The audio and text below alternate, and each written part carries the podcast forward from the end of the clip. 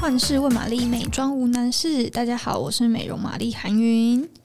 嗯，现在录音的时间虽然是将近年底的时候，但是相信就是应该也有不少的人开始放假了吧？接下来年底啊，会有遇到、跨年年假啊，但大家听到这集的时候，可能已经呃、就是已经跨完年了。但接下来就会有农历春节要返乡啊，要出国，都大有人在。那今天就是想要来跟大家分享，你出国或是返乡的时候，你的行李箱跟你的出游化妆包、彩妆保养品应该要怎么收纳会比较方便呢？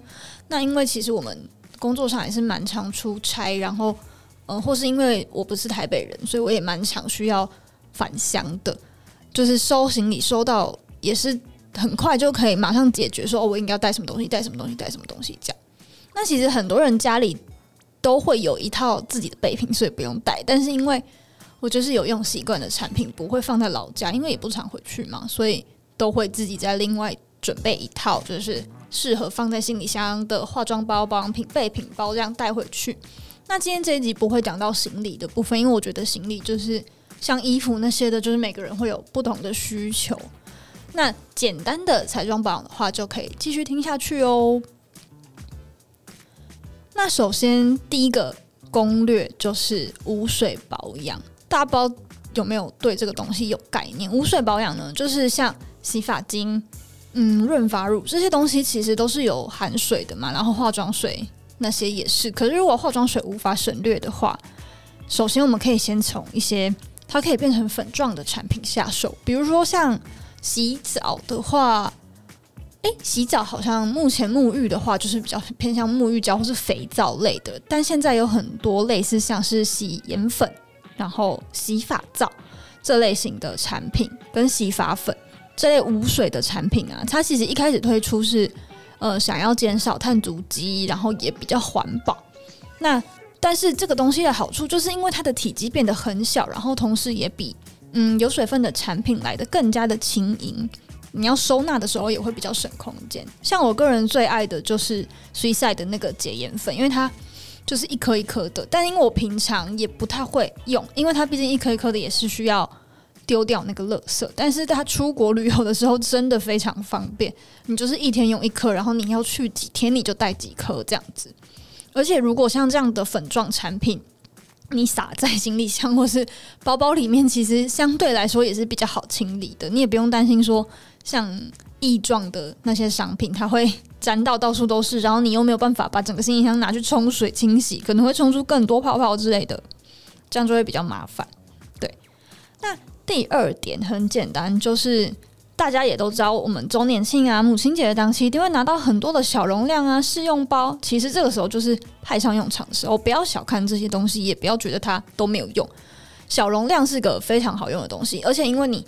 购买的正货商品，再搭配它的小容量，其实那都是你自己用习惯的保养品、彩妆品，那都是你用习惯的东西，你也不用担心还要再去测试说，诶，这个东西跟我的肤质合不合？我用了会不会皮肤出状况？就是挑选平常惯用保养品的试用组，这样就会比较适合带出门。像我自己最喜欢的就是会把小罐的化妆水，然后大概小罐的精华液、小罐的乳霜，这样整个带出去。那如果真的没有这些东西的话，其实市面上有很多那种可以重复使用的分装品。那像我自己其实是会把嗯小罐容量的保养品，或是比如说卸妆油用完了之后，我就会直接拿原本的那个罐子去装我现在在用的卸妆油，然后继续把它带出门。你用洗就是你一直都是用一样的东西，然后那个罐子也就是一直在装一样的东西，也比较不会有清洁上比较麻烦的问题。然后，因为市售的分装品其实比较不常买，是因为它毕竟也是要在另外花，就是另外带这个东西这样子。然后还有一个小技巧是隐形眼镜的水盒。如果大家有在戴隐形眼镜习惯，就会知道，其实你每次去买药水，它都会附赠一个水盒。但其实那个水盒是就是用不完，你有你的水盒其实可以重复运用非常久。那那个水盒可以拿来干嘛呢？那个水盒就可以拿来装隐形眼镜跟乳霜啊、粉底液类的产品。都可以装在那里面，它其实锁得非常紧。你只要在上面贴一个纸胶带或是标签，写呃这个是什么，而且它的容量其实蛮大的哦。如果是小旅行的话，基本上你只要把这一天一边装一格是不一样的东西，都用不完。我之前有曾经试过，就是像粉霜那类的产品，粘在呃不装在隐形眼镜的水盒里面，那其实都非常够用的。然后再来一个就是上妆工具的部分，大家不知道大家习惯的上妆工具是什么？有气垫粉扑、海绵、美妆蛋什么的。那我自己出国旅游的时候，比较不会携带刷具或是美妆蛋，我通常都是带抛弃用的海绵，像是永和三美人这种类型的产品。不是说我用一次就会把它丢掉，而是比如说我五天，我可能可以选一个小块的。然后我就分着每天用一点点，每天用一点点，把用到最后一天，我刚好可以把这一块海绵用完丢掉，这样，或者是不一定要永和三美人，或者是市售的那种块状的、方形的、五角形的海绵都 OK，只要是这类型的干状干状上妆的海绵，我都觉得比较方便。或者是已经洗过好几次的气垫粉扑，你觉得哦这一块其实它已经差不多寿终正寝，它已经服役够久了，要把它换掉了，那你就可以尝试。不是尝试，你就可以把洗用到差不多的气垫粉扑带出门，然后你就是上粉底的时候用用用用用用到最后一天，你就可以把它丢掉，这样也是一个汰换的方式。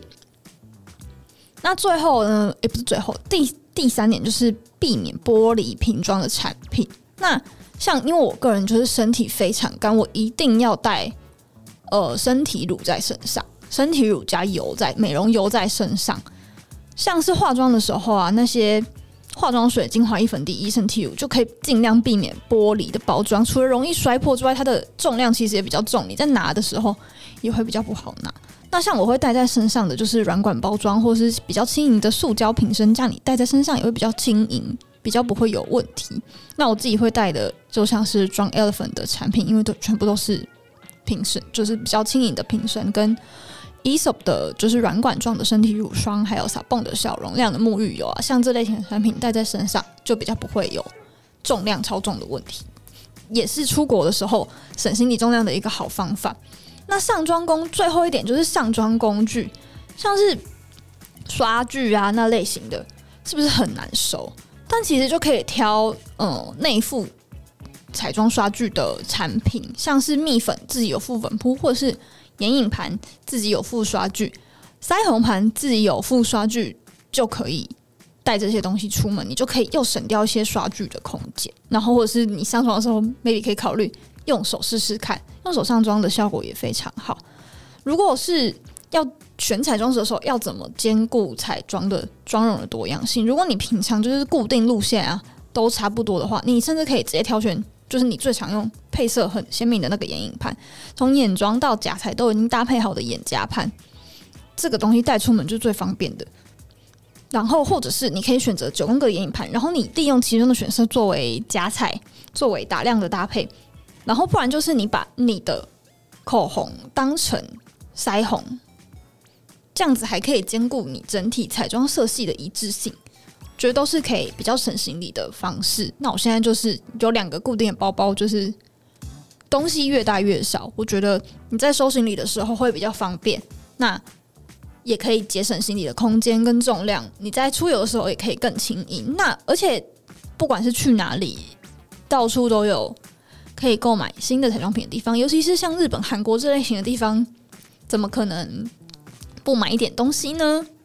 对不对？怎么可能不去逛 Olive Young？怎么可能不去逛药妆店？甚至现在泰国的彩妆也是非常的好买。下次再跟大家介绍，我最近挖掘到很多非常喜欢的泰国彩妆品牌。